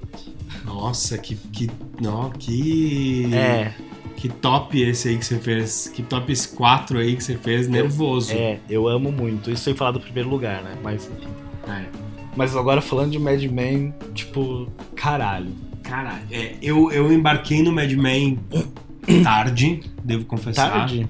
Eu acho que eu comecei a ver valendo a partir da terceira, se não me engano. Eu Quando a terceira tava no ar. quando a terceira tava rolando, é. Tinha um monte de gente falando, e aí, né, a gente trabalha com publicidade, aí todo mundo falando, né, você precisa ver essa série é sobre a publicidade. Tem gente que não sabe sobre o que se trata Mad Men. Tá. né? Que O Mad Men é a se história... passa do. Se passa no final, do, no final dos anos 50, né? 59. E. Acho que até começa antes, não? Não, começa em 50, 59? Acho que é 59. É? Porque são de- é uma década também de, de série. Hum. Que ela vai até 69. E é focado no Don Draper, que é o diretor de criação de uma agência de publicidade. Uma grande agência de publicidade. Diga-se de impor- passagem. não, é importante dizer Em Nova que é uma- York, né? É, que é, é Nova York é um personagem. super. A cidade é uma. A cidade é um personagem, é um personagem também. E é, e é o dia falando isso, né? Sobre o dia a dia de, de agência e como que, né? Como que é criar e defender e segurar os clientes e não perder cliente Mas relações não é só isso. de jeito nenhum. De forma alguma. de jeito De nenhum. forma alguma. Eu lembro que eu comecei a ver o Mad Men é, junto com os Estados Unidos, teve a estreia, aí eu já segui alguns blogs, alguns, algumas contas no Twitter comentando, e eu assisti o primeiro episódio, eu amei. O primeiro episódio termina com Bob Dylan. É verdade. Eu, eu amo de paixão Bob Dylan. Enfim, eu gostei muito do que significou o, o, episo- o episódio, o piloto. Eu, na época, eu tava fazendo. Tava no primeiro ano de design gráfico. E, cara, acompanhar todo esse tempo, essa série, tipo, semanalmente, esperando. Teve uma época, acho que da. Acho que da, terce- da segunda pra terceira ou da terceira pra quarta, que ficou quase dois anos sem Mad verdade. Men Sim, por é conta do, da greve dos roteiristas e também de orçamento. Quase foi cancelado. Ainda bem que não foi. Ainda bem. Tivemos sete temporadas maravilhosas. Pra mim é uma série que, tipo, um episódio é melhor que o outro. Tipo, vai elevando. Tipo, não tem um. Eu tenho os meus favoritos, obviamente, mas assim, não tem um episódio mais ou menos. Não tem um episódio mais ou menos. E é o que você falou, pra mim ele é- ela é progressiva também, porque as últimas temporadas Sim. são destruidoras, destruidoras em todos os sentidos. São emocionalmente você fica tipo dis- arrasado, Fica. arrasado porque é muito muito triste, muito É verdadeiro. e triste muito- também, porque uma coisa que Mad Men conseguiu fazer, assim, a importância dos anos 60. Mad Men é uma década inteira, de 59 a 69. Então teve, tipo, principalmente na cultura pop americana, na cultura pop mundial. Teve o surgimento dos Beatles, que é um episódio que eu amo, do Don Uhum. Draper ouvindo Tomorrow Never, Tomorrow Never Knows, que é pela filha, né? Vem pela Sally, Uhum. os Beatles. E ele, tipo, o que, que é isso que as pessoas estão ouvindo?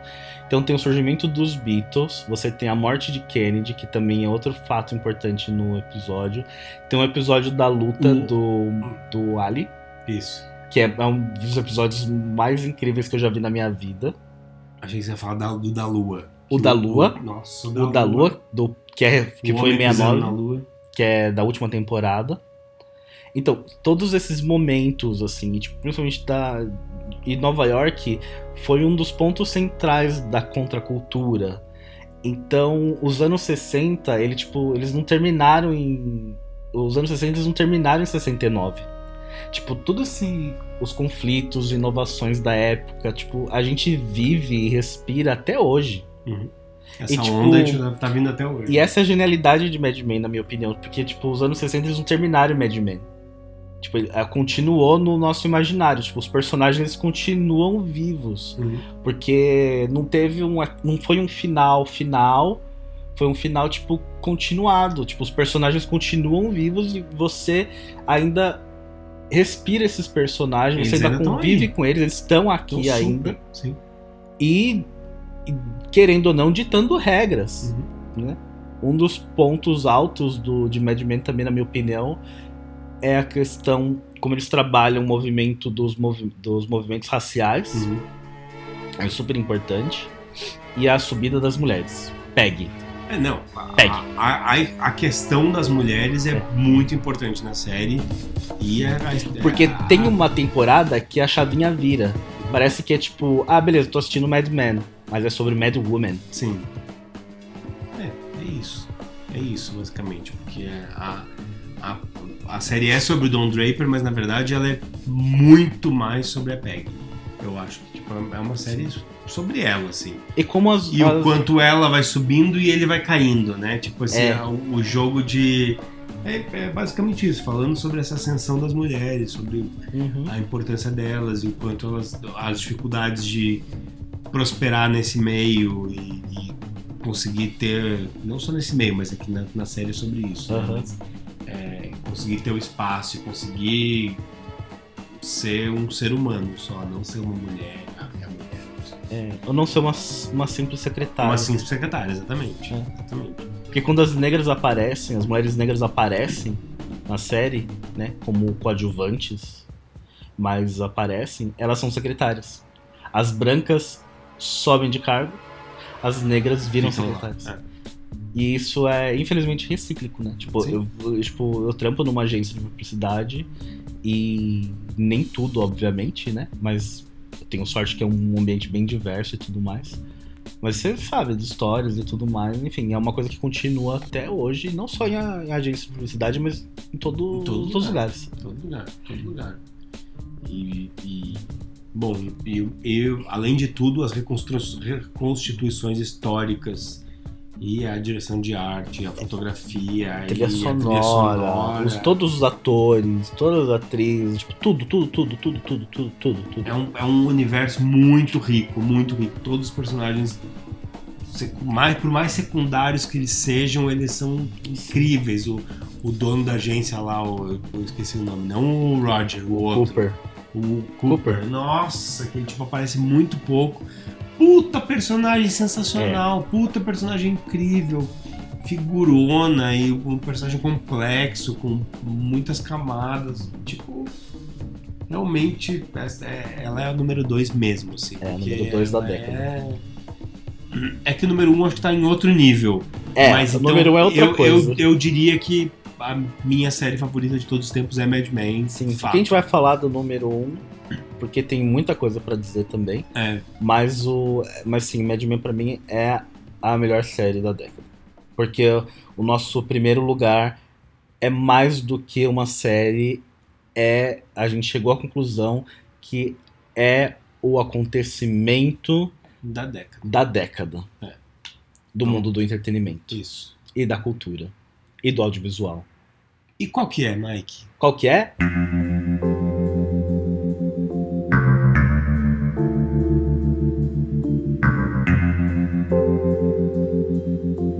Twin Peaks: O Retorno. A terceira temporada de Twin Peaks feita para a Netflix do maravilhoso David Lynch. Ah, Bom, a gente tá vendo aqui, esse tempo inteiro que a gente tá gravando, tá com a TV ligada aqui. assistindo A gente tá Twin vendo Peaks. Twin Peaks. E eu, eu queria parar esse podcast e começar a passar 18 horas agora aqui na frente vendo esse- essa série de novo, porque. Total. é, E aí é isso que a gente tava falando, né? Fo- Fora do ar. É, que o, o David Lynch fez, fez essa série para não. Na verdade, ele fala né, que não é uma série, é um filme de 18 horas. Então são 18 episódios de uma É. hora. Então é, ela é uma série porque ela tem que ser dividida de algum jeito, mas é um- uma grande história contínua e é, uma, e é uma experiência audiovisual. Por isso que eu acho que assim. é- não é bem uma série, não é um filme, Sim. é, um, não, é uma obra de arte, é uma instalação, é, É muita um, coisa. é um, um álbum, É um- muita coisa.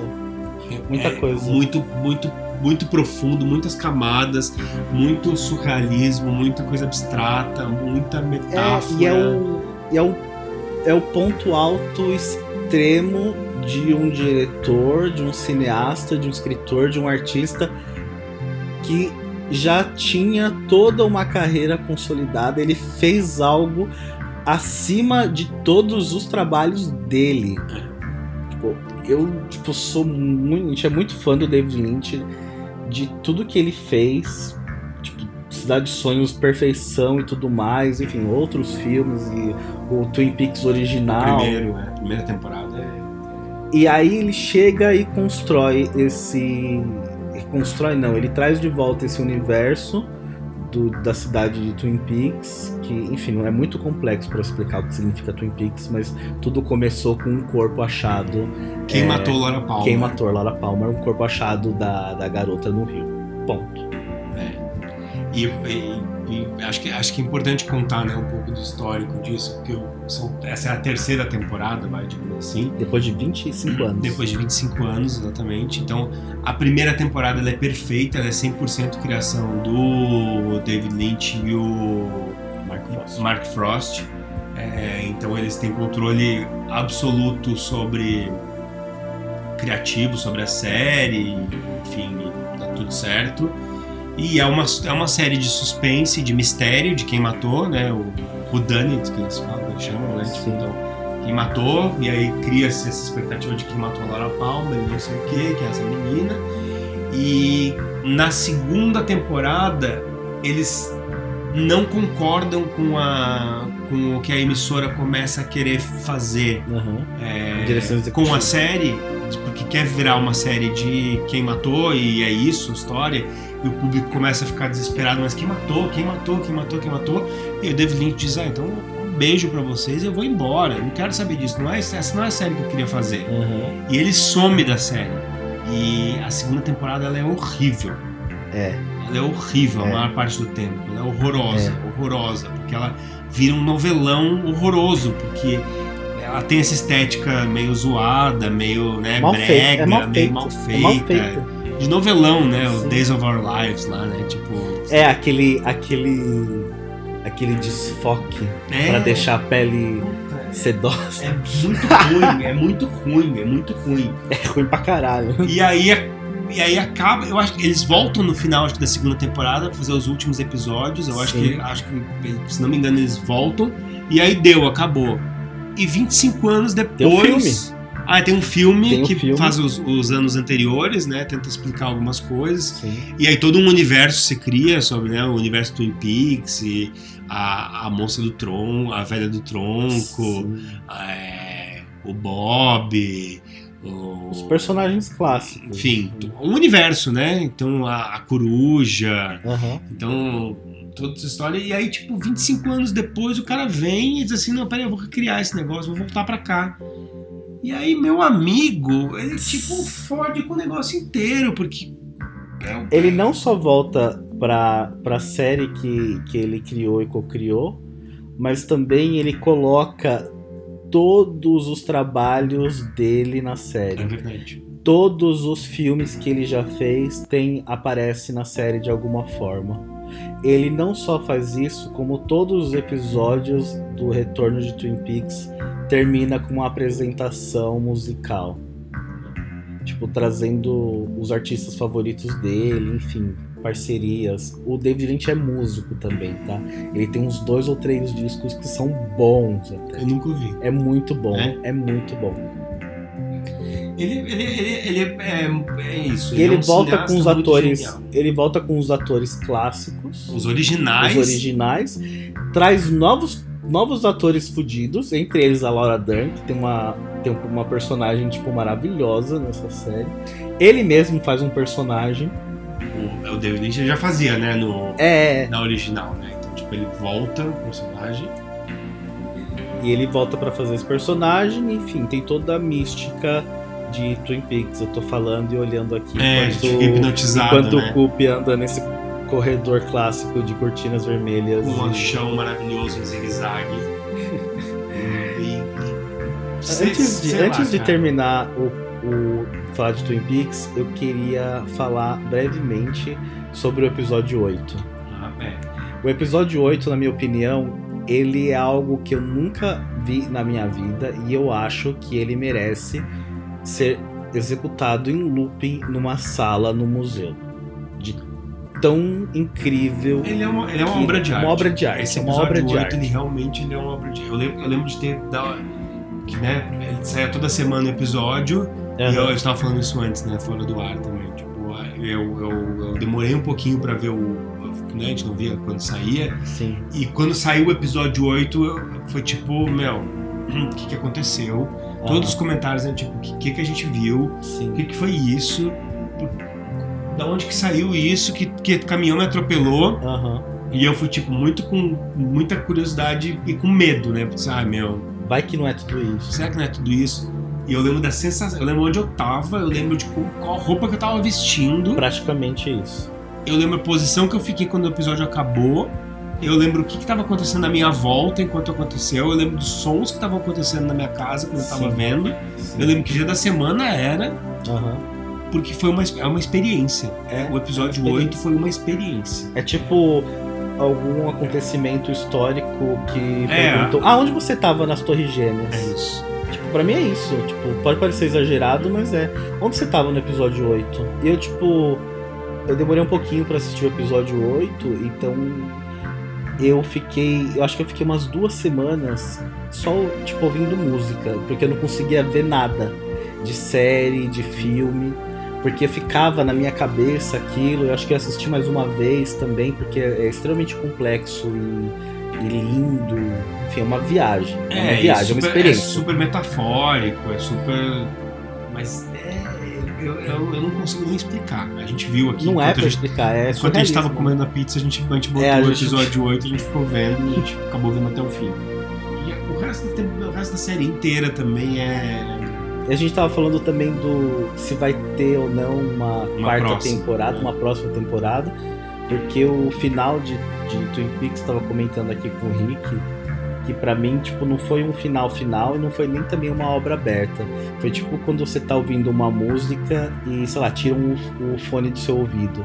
Você é um final interrompido. E agora como que volta, É. né?